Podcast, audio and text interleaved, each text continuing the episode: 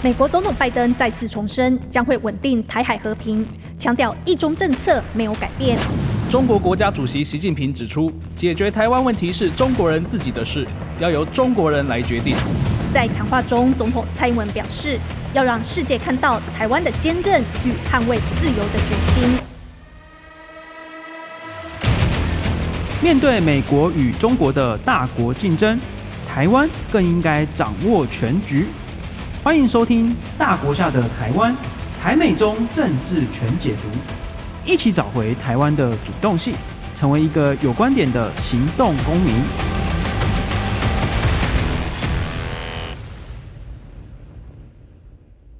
欢迎收听由静好听制作播出的节目《大国下的台湾》，台美中政治全解读。我是陈芳瑜。现在，全世界有越来越多的国家把中国视为一个潜在的威胁，或者说，至少是一个必须要小心面对处理的政权，不能够再像过去那样，只要能够一起做生意、一起赚钱就好了。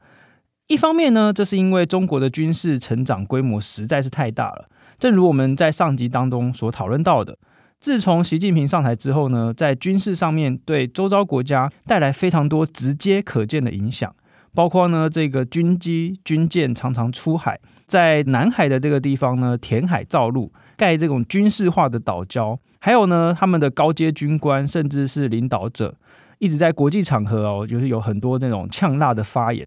然而，越来越多的国家呢也开始注意到。中国呢，不只是在军事上面威胁到了其他国家，还有很多在军事层面以外的其他手段。这个呢，我们就称作混合战。在台湾呢，其实有很多这类相关的讨论。不过，我们会看到两种截然不同的说法。一种说法呢，是告诉大家说：“哎呀，这个叫做无烟硝的战争，这个早就已经开始了。中国对台湾的这个渗透作战的手法，随时都在进行。”但是有另外一种完全相反的说法，却告诉我们说，这个是在危言耸听啊！我们不应该这样小题大做。那甚至有些人会觉得说，只要中国没有实际开第一枪哦，只要没有使用这个军事的手段，在这之前，我们都不可以把中国视为军事上的敌人哦。我们最好要跟他们好好的来谈判呐。我们就是不要一直刺激对方这样子，那样反而会造成更多的敌意。那到底这两种完全不同的说法，哪一种比较贴近事实呢？我认为对中国小心谨慎绝对是必要的哦，特别是因为中国对于台湾具有非常明确的领土野心，所以说我们必须要认识中国到底会使用什么样的工具，还有什么样的手段来对付我们，甚至不只是对付台湾而已哦。中国其实平常会拿很多类似的手段去对付所有的民主国家。首先呢，就让我们来讨论什么叫做混合战。其实战争的手段真的并不是只有军事手段这一种，还包括了使用外交、经济、贸易、金融这些不同的手段，都叫做混合战。那这个词如果用中国的惯用语来说的话呢，最接近的一种概念叫做超限战，是极限的限。所以说军事的手段呢，只是混合战的手段其中一种而已。那我们这边就来讲一下，呃，混合战当中有三大手段。第一个经济手段，第二个外交手段，第三个是资讯手段。好，第一，我们来看一下经济手段方面，这个应该非常好理解。例如说，中国对台湾就常常忽然间就宣布禁止哪些产品能够出口到中国，例如说农产品。那当世界上有一些国家跟台湾的关系开始变好的时候呢，中国就会开始制裁、禁止投资、禁止出口啊等等。例如说，前一阵子欧洲国家立陶宛跟台湾发展的蛮不错的关系，那中国就禁止他们的公司去立陶宛投资，然后禁止了很多立陶宛的商品出口到中国。也不一定针对台湾哦，中国针对一些呃很多国家哦，在外交上面有一些。令中国不太开心的作为的时候，就会去禁止别人的产品哦。例如说，前一阵子大规模禁止了澳洲还有加拿大的产品，因为澳洲呢加入了英国还有美国的同盟，要发展这个核子潜舰啊。还有呢，澳洲也针对中国在澳洲进行许多违法的行为，做出司法的应对。例如说，澳洲政府抓出中国大规模的去做这个违法的政治献金，收买他们的商人也好，或者是政客也好，或者是媒体啊等等，那中国就非常的不开心。所以这些经济胁迫呢，都是所谓混合战当中经济的手段。那第二，我们可以来看一下外交手段。例如说在国际上，哦，中国常常就会用各个国家的政府或者是国际组织方面去施压，然后要去孤立另外一个国家，当然就是包括台湾。那同时呢，中国还会运用自己在国际组织上面的影响力，尤其是因为中国掌握了很多很多国家支持这样的票数，在大多数的国际组织当中都可以获得稳定的多数，他们就可以去修改一些国际组织里面的规则或者是定义。最有名的例子，像是中国在联合国里面的这个人权理事会，他们去修改了人权的定义。哦，所以说现在在联合国里面，这个人权的定义就是说，只要你能够提供经济的发展，就叫做人权，就叫做人权的保障。那除了外交和经济手段方面，混合战当中有一个非常重要的手段，叫做资讯作战。资讯作战呢，包括了像骇客的间谍行为。还有利用高科技去进行各种各式各样的宣传啊、渗透啊、监控的行为，还有破坏基础设施也是哦。例如在台湾，去年美国众议院的议长裴洛西访问台湾之后，诶，台湾的许多火车站还有这个便利商店的电视荧幕竟然就被害，好，被害了之后呢，就植入很多那种大骂裴洛西的这种照片跟文字啊等等，这个就算是在破坏基础设施的其中一种。那在资讯战当中，还有一个非常重要的手段，叫做认知领域作战。所谓认知领域作战呢，就是有很多我们已经可能非常熟悉、耳熟能详的这些名词，包括假资讯啊、假讯息啊、假新闻啊，还有所谓的新闻操弄的部分。简单来说，就是要去影响其他国家、其他民众们的这个认知。这些事情当然就是所谓没有烟消的战争。那中共呢，在二零零三年的年底呢，他们颁布了一套所谓的《中国人民解放军政治工作条例》。在这个法律里面呢，正式的提出说，他们来应用三战，哪三战呢？叫做心理战、舆论战，还有法律战。中共呢，在这个办法里面，他们特别强调说，要利用各种资讯、各种媒介去影响他国的舆论，然后呢，要在心理上面呢，去说服敌方的这个人民啊，等等，或者是要去瓦解敌方的抵抗的这个意志。比较特别的是，他们特别强调法律战，比如说，他们针对台湾就订立一个反分裂国家法，他们是在国际社会上面呢，要进行这种法理上面的这一个跟人家的一种呃争夺这样子哦。那发展到现在，中国在这个三大手段的应用呢，其实不管是理论上啊、实践上面都已经非常有系统性。那接下来就让我们特别谈一下认知作战的这个部分。所谓认知作战的目的，就是为了要进行刚才提到的心理战和舆论战。最主要的认知战呢，有两大手段，第一个是要利用争议讯息作为一种管道。那第二个呢，是要用这些讯息来混淆跟破坏敌国人民的这个认知，而且最重要的是要造成对立。也就是说呢，这个认知战其实是可以针对任何国家，尤其是独裁国家，针对民主国家去散播这些争议的讯息，有真真假假的这些讯息。然后他们的最主要呢目的是要造成对立，不只是中国针对台湾这样子有明显领土野心的案例。例如说，在过去呢，我们就发现俄罗斯针对美国的选举，也是会去散播大量的相关的这种争议的讯息。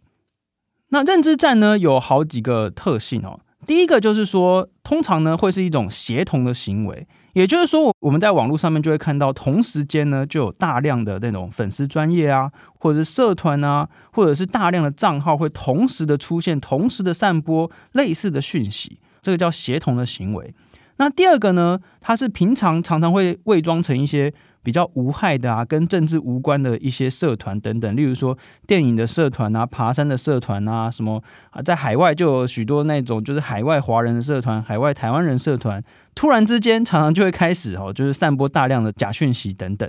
那第三个，它的特性就是这个实在是太多了哈，就是野火烧不尽啊，就是可能今天成立了一个内容农场哦，内容农场意思就是说它生产大量的相关的这些争议的讯息，结果呢被有关单位检举，或者是甚至是被这些社群媒体关掉之后，他立刻又在别的地方再成立一个。那第四个，近年来有一个趋势，就是说，那同一个内容农场或者是在操作这些讯息的人呢，他们会多角化的经营，也就是说，他们可能同时的会有内容农场啊，然后粉砖啊、社团，还有一大群所谓的网军协同账号啊等等，非常多角化。那最近还有一个趋势就是，诶，他们还会利用 AI 大量去生成自动化的，甚至没有真人的那种频道，大量的去产生争议性的这个讯息，目的就是要造成混乱跟不信任。那除了这些比较负面攻击的部分，这些大量的协同行为还有一个政治的目的哦，就是要进行宣传。那这个宣传呢，特别是在中共方面呢，可以从二零零九年左右开始讲起。中共提出了一个计划，叫做“大外宣”。大外宣呢，这个全名叫做“中国对外宣传大布局计划”。所以，大外宣是一个专有的名词。它的目的是要做什么呢？是要跟西方媒体去争夺话语权。主要的内容就是要投入很多很多的资源，用中国话来说叫做讲好中国故事。他们第一期就投入了四百五十亿人民币的金额，哦，应该是有快两千亿台币这样子，哦。那在习近平上台之后，这个大外宣的计划变成他们对外政策的其中一个很重要的主轴。那美国国会就有研究报告指出，中共一年投入在美国的宣传预算，在这个媒体上面呢、还有在智库方面呢、就超过十亿美元哦，就是差不多就是三百亿台币以上，是非常巨额的金额。其实呢，很多国家都会投入宣传的预算，比如说我们就会去其他国家的机场打广告啊，或者在这个纽约时代广场打广告，去吸引观光客啊，吸引投资，吸引留学生，或者宣传台湾啊等等哦。诶，那中共的大外宣跟一般国家的这种宣传手段到底有什么不一样呢？这边要来介绍一个词哦，叫做“锐实力 ”（sharp power），很锐利的那个锐哈，锐实力。这个呢是由美国的民主基金会所提出来的概念哦。那为什么叫做锐实力呢？这边又要先来区分一下，先前很常使用到了两个概念，一个叫做硬实力，一个叫做软实力。那现在就提出了一个叫锐实力，为什么会这样呢？那硬实力是什么意思？简单来说，就是军事、经济方面的实力哈，一个国家在这两方面的实力。那美国毋庸置疑就是全球经济啦、科技啦、军事啊这些硬实力的主要领先国家。那中国近年就急起直追。那软实力又是什么呢？软实力其实就是一个国家文化的吸引力。我们通常也会认为美国是软实力很强的一个国家啊，例如说美国的好莱坞电影、影视歌星啊等等，美国的学校、大学的体系、高教的体系、工作环境啊等等，这个就是美国的软实力。那中国现在发展出来这个叫做锐实力是什么意思呢？简单来说，就是有点综合了硬实力，也综合了软实力，但是它是使用一些。游走在法律边缘的手段，甚至是违法的手段，去影响其他国家。所以这不是传统的军事力，也不是传统的这种软实力，而是所谓的软中带刺。如果说我们以学术方面来做个举例，以往人们会觉得一个国家的这个科学啊、研究啊，然后它的这个学术的这个研究的能量啊，都是国家软实力的一个面向。不过对中国来说，他们会去影响其他的国家，比如说教科书要怎么写。然后呢，他们会大量的投注金额给一些特定的智库或媒体，然后去影响研究的走向。他们会去资助中国的留学生，用一些走后门的方式，例如说收买西方国家的这些教授，给予这些教授额外的研究经费，然后不需要经过正式的程序，换取他们聘用更多的这一个中国的留学生。那这个呃，美国哈佛大学化学系的系主任啊，他叫 Charles Lieber，他可能是。目前被抓到最大咖的一个案例哦，就是说中国给了他很多的钱，建立一个新的研究室，也额外给他那个现金的这个零用钱，这样哦，每个月可能超过十万台币，换取呢，他每年固定都要收很多的中国学生。这个呢是一部分的计划，叫做千人计划，就是中国建立一个很庞大的学者的这个网络，这样子，然后用各种的方式要去笼络学者。那这些人聘用了很多中国学生之后，就可以在美国进行所谓的渗透。那另外一个例子呢，叫做孔子学院哈，因为中国在全世界哦开了非常非常多的孔子学院，那表面上的目的就是要做学术的交流，推广华语教学，然后呢，这跟各地的大学合作，然后培养华语教师，然后也让很多人可以去学中文，然后学中华文化等等。诶，结果呢，越来越多人发现说，哎，不对啊！你明明是一个学术机构，可是有很多人在里面从事政治工作，然后去打压其他学校的这个学术自由啊，甚至还有一些人被发现就是职业学生在那边从事间谍行动。哇，那这样非常严重。所以在美国呢，他们开始慢慢的去让这个孔子学院关门，世界很多其他国家也慢慢的去把孔子学院给关掉了。刚才讲的是学术方面，那在媒体方面呢，中共呢做了非常多的渗透行为。例如说，有研究就发现说，中共会在很多国家去大量的成立或者是去收购当地的很多媒体。那这些媒体被收购之后呢，就开始为中共做很多的那种宣传的活动。这当然就是一种渗透。那例如说呢，现在有一本书叫做《红色渗透：中国媒体全球扩张的真相》，它其实就是在谈这一些呃问题。现在有越来越多的国家发现说啊，这样子事情不对劲哦。例如说，澳洲、加拿大这些国家陆续都有很多研究去报告所谓渗透的这个事情。例如说呢，有一本书叫做《无声的入侵》，哦，是在讲澳洲。那另外一本书讲加拿大，叫做《大熊猫的利爪》。中国对台湾的渗透呢，当然是更加的明显，也更加的直接。毕竟呢，我们前面一再的讲到，中国对台湾是有领土的这个野心的。以媒体方面来说啊。现有的研究发现啊，中共对台湾媒体的渗透包括了几个最主要的途径。第一个是在资金方面，第二个是在文化规范方面，然后第三个是在内容方面的影响。那我们分别来讨论一下哦。在资金方面，最直接的影响就是媒体的母公司很有可能他们接受了大量中共官方的补贴。好，例如说传统的这个两大报集团哦，曾经被监察院证实说违法收受。来自中国官方机构的大量的制度性行销的那种补贴，然后他们的母公司也被调查揭露说，常年呢收受中国政府高额的补贴哦。而在金流方面的这个影响呢，远远不是只有在所谓资本市场上这些收购啊、补贴入股这些的影响而已哦，还有包括像是广告市场上面的影响啊，或者是发行市场上面的影响啊，还有一个是很严重的事情呢，就是说在实体的上面。中共每年都会举办一个叫做两岸媒体峰会这个东西，他们去找那种台湾主要的媒体负责人去北京参加这个峰会。那根据黄兆年老师的研究，他发现说，参加这个峰会跟论坛之后呢，有些台湾的媒体就会把中国的那种媒体规范带回来台湾的这个媒体生态哦。例如说，有些媒体老板或高层，他们就会去告诉这个编辑台说：“啊，你减少报道一些关于六四啦、西藏啦、台独啦这些让中国不开心的这个议题，哈，就变成一种由上而下的这种审查机制。然后慢慢的、慢慢的呢，那这个编辑台记者呢，可能就会开始揣摩上意，然后避免跨越某些政治的红线。那总而言之呢，这些动作的背后呢，主要就是中共希望台湾越乱越好。”然后人与人之间是越敌对越好，大家最好都不要相信政府，因为在这种状况底下，中共要操弄选举可能就会很方便哦。更何况大家其实想想看哦，在选举当中呢，其实你只要去影响大概百分之十、百分之十五左右的这个选民，你就很有机会去影响到整个大选的结果。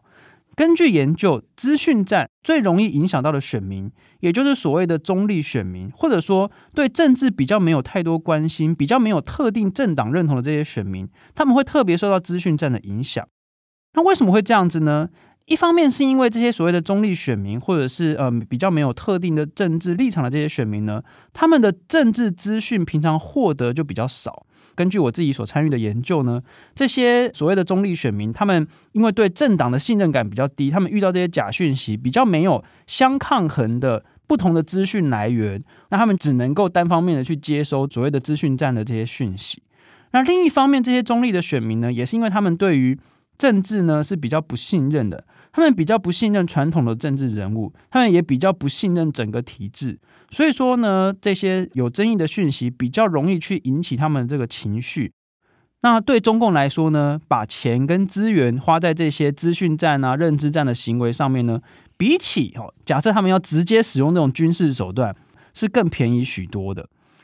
那台湾呢，是中国对外影响力的第一线，资讯战跟认知作战呢。中国呢，都会先在台湾做一个试验哦，因为同文同种嘛，这个语言也相同，就可以直接拿台湾来练兵的那种概念哦。这其实是经过呢这个学术单位的认证哦啊，例如说设立在瑞典哥德堡大学的 A Variety of Democracy 哦 VDEM 这个研究计划，他们连续好几年都把台湾评比为全球各国当中接收境外假资讯最多的国家。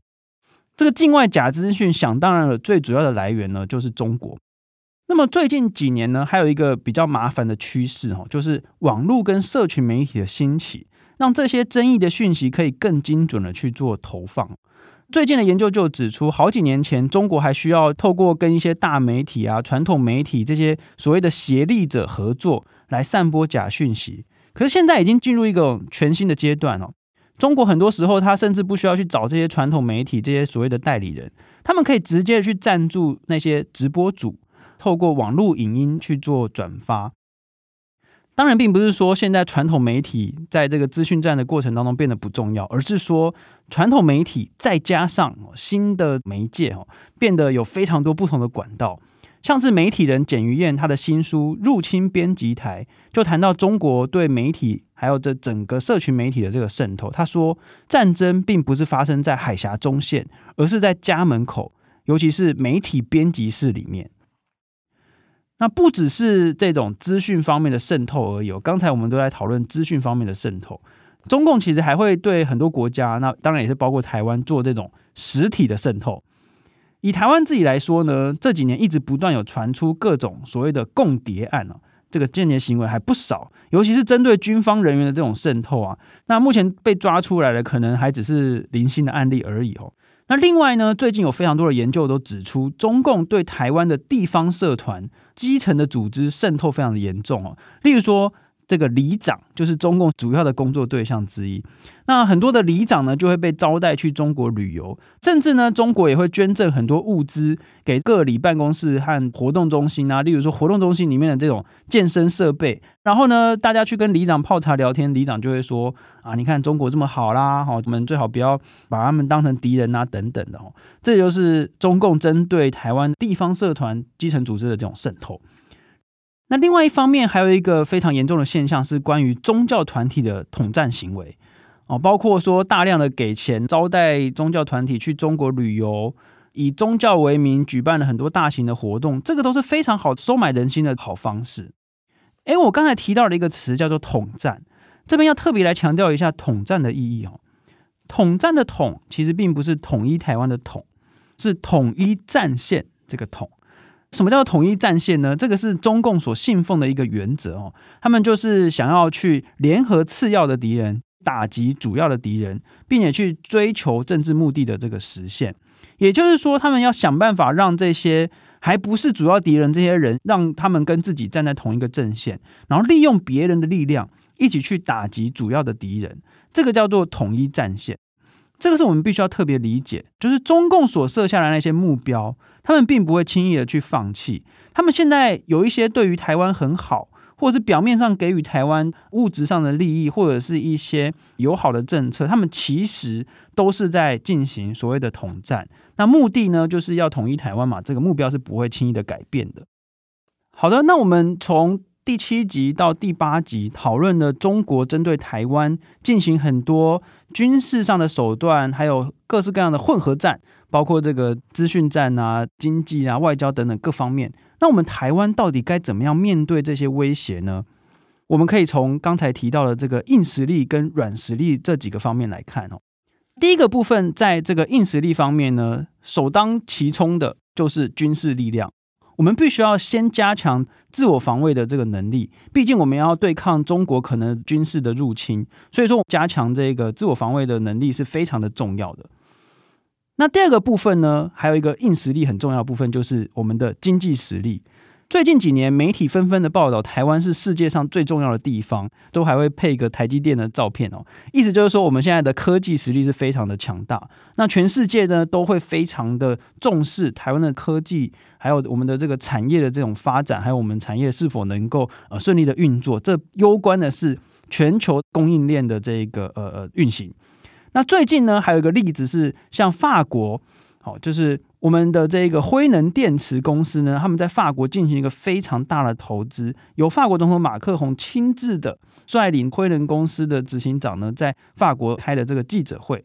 那他们的电池产业呢，在接下来哦，因为电动车啊等等哦，会是技术非常关键的产业。那我们台湾的这个实力也是非常的坚强的，所以，我们不只是半导体，在很多其他的高科技的产业都扮演非常重要的角色。那这种经济实力上面越重要，当然世界各国就会越重视台湾。除了硬实力方面呢，我们台湾的软实力也是非常的重要。在这个软实力方面呢，第一个当然就是我们台湾的民主自由的价值。像最近呢，非常多的中东欧的国家，尤其是那些曾经被苏联共产统治过的国家，对台湾都非常的有兴趣。毕竟他们非常的了解曾经被独裁啊、共产政权统治是怎么样的。尤其是在俄乌战争之后，他们纷纷的都表达了希望跟台湾有更多的交流。那第三方面呢，当然台湾仍然是在中国最前线。台湾早年呢，其实是。很多学术或者是媒体单位呢，去了解中国大陆的跳板，尤其是在中国还没开放之前，你如果要研究中国，大部分人绝对都会先到台湾。那在中国改革开放之后呢，当然就是大家会直接的去中国。不过现在情况又有点像是回到了早年那样，因为中国现在是越来越封闭，而且越来越对这种外国的学者或者是记者或者是民间团体非常的不友善。我们会说，很多人就会从中国往外 run，run 就是他们英文的这个 run，哦，只是在中国不能讲说他要逃跑或者是 run，所以他们就发明了这个谐音叫做 run。所以很多人从中国 run 出去之后，第一站首选就是台湾。所以我们现在看到越来越多的国际媒体、国际组织也会来台湾设立据点，而且会把台湾当做整个亚洲的这个呃行政的中心。以前呢，这样的角色可能会是在香港。可能会是在上海，可是因为中国现在的这个政治的气氛是越来越紧缩，所以呢，这样子的空间是没有的。那现在台湾就变成吸引国际媒体、国际组织啊等等非常重要的一个基地。同时，台湾也是保存像是香港啦、澳门啊，或者是国际的这个人权组织啊等等相关资讯的非常重要的一个地方，等于就是一个华文世界言论自由的一个碉堡。那我们台湾其实要做的事情，就是要利用民主自由的制度环境。那我们接下来可以推动的事情，像是所谓的公众外交，推动更多的学术外交，针对一般的大众，或者是针对的那种学术单位，针对的这种媒体啊等等，去打造更好的台湾的品牌形象。在中共的孔子学院大量的被关闭之后呢，台湾其实也可以更积极一些，然后去补上这样的空缺，成为华文教学以及文化交流的中心。那综合以上所有的讨论哦。我们现在要做的事情，就是要努力的去对抗没有烟消的战争，向全世界诉说台湾的故事。然后呢，我们要用民主的价值来对抗独裁。政治学知识库。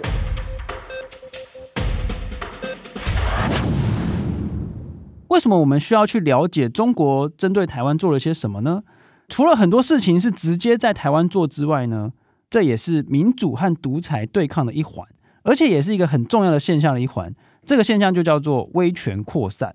那我们要从这个一九九零年代开始讲起。一九九零年代初期的时候，苏联解体，人们觉得自由民主体制胜利了。哦，就是大家都觉得自由民主体制就是我们人类的这个依归。但是呢，在一九九零年代末期，自由民主政体的这个数目呢，却开始出现停滞，并没有继续发展。反而有越来越多的国家倒退回了威权的国家。那中国现在呢，又在加速这样的一个趋势。怎么说呢？这个威权扩散指的就是独裁的政权把相关的统治方式跟这种价值不断的往外送，去影响其他的国家，特别是还没有这么民主的国家。然后呢，这些国家就会去学习和模仿这些威权大国的政治过程啊，还有统治手段啊等等。导致国家本身越来越往威权体制去做倾斜。例如说，中国呢会去出口监控相关的科技哦，然后去教这些其他的国家去做使用。他们呢还会去帮助像是伊朗发展导弹啊，援助俄罗斯哦，让俄罗斯可以去侵略其他国家等等。那中国呢还对许多的发展中的国家提供非常大量的这个经济援助。而这些经济援助呢，跟西方国家的经济援助比起来，有一个特色，就是中国的援助通常不会去注重人权与法治。就是西方国家在给予呃这个发展中国家一些援助的时候，就会有一些附带条件，说你要改善什么人权啊，制定一些法律啊等等，那我才要给你经济援助。那研究者通常会将中国的威权扩散分成两大层面。第一层面就是我们刚才提到用金钱啊，或者科技啊这种实质的东西去影响其他的国家。那除了这个方面呢，还有另外一个是价值层面的。中国在推行的价值呢，就是所谓的中国模式，或者是北京共识哦。他们就要对抗所谓的华盛顿共识。那一般来说，像中国这样的一个威权的大国，如果它跟另外一个国家之间的连结性越高，或者是作用性越高，例如说两国之间有很多的贸易上的连结，或者是政治上的连结，或者是领导人个人方面的这种连结，这种连结性越高的时候，它越有可能去影响到另外一个国家，让另外一个国家呢，可能有发生所谓的民主退潮，或者是越来越威权这样的状况。那我们要怎么样观察一个国家的民主退潮，或者是越来越威权呢？可以从几个指标来看，例如说，看他们国家内部的个人自由、言论自由啊、集会结社自由啊、宗教自由有没有被打压，也可以去看说整个呃民主法治有没有被破坏。例如说选举。有没有办法仍然维持的这种公平、公正、公开的选举啊？等等哦。如果我们要去避免民主退潮，或者是所谓威权扩散的发生的话，就是要去强化这些法治的层面，或者是呢，我们也必须要去强化相关的监督制衡的力量。例如说，言论自由、新闻自由，这就是一个。绝对必须要好好保护的地方。那么对台湾来说呢，除了我们要面对所谓威权扩散这种价值观上面的这个侵略，我们当然呢还是必须要面对像军事上面啊，还有各方面渗透的这种威胁。那接下来下半年呢，我们会面临到总统大选相关的讨论之后，中共对我们进行认知战的这个可能性，当然是会越来越高的。那么我们自己呢，也必须要做好准备，就是说我们要去了解这些事情背后有怎么样的脉络，这样一来呢，我们才能够尽量的去避免被认知战所影响。感谢大家的收听，请持续锁定由静好听制作的《大国下的台湾台美中政治全解读》，我们下集见。阿共打来怎么办？美国会出手吗？美国的一中政策。战略模糊又是什么意思？大国下的台湾，关注美国是所有人的功课。由美国台湾观测站撰写，静好听制作的《为什么我们要在意美国》有声书，从台湾的视角观察美国政府，在众说纷纭的迷雾中看清真正的台美关系。